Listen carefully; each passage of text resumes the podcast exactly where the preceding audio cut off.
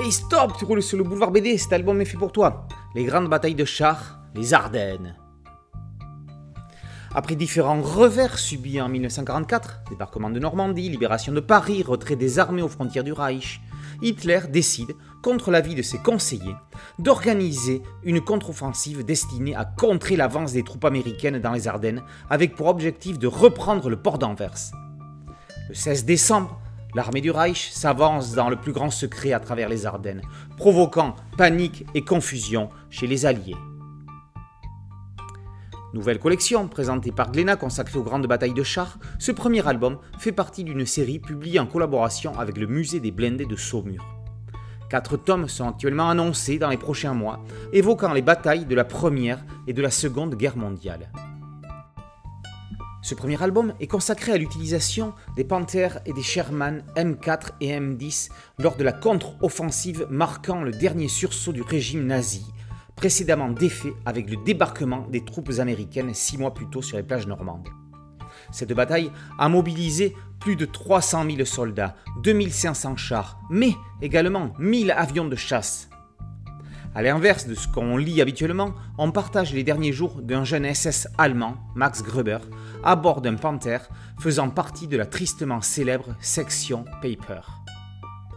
Dissimulés sous les traits d'un char américain, ils vont infliger de lourdes pertes aux Américains avant d'être neutralisés par ces derniers autour des villes martyrs de Saint-Witz et Bastogne. Au départ de l'offensive, la météo favorise les Allemands, clouant les avions alliés au sol. Malgré cela, les troupes américaines offrent à certains endroits une résistance plus qu'inattendue en freinant l'avancée des chars nazis. Lorsque le brouillard se lève, les Alliés reprennent l'avantage, les Panzers devenant des cibles faciles pour les aviateurs américains. Manquant de carburant et de pièces, les nazis reculent face à la pression alliée. Scénariste et directeur d'écriture de cette nouvelle série, nous gratifie d'un scénario efficace, s'intéressant plus particulièrement à la situation psychologique des très jeunes militaires allemands engagés dans l'ultime sursaut du Troisième Reich. Le dessert est confié à Fabrizio Fiorentino, mention particulière concernant les scènes de paysages enneigés, dérangés par la présence des protagonistes des deux camps.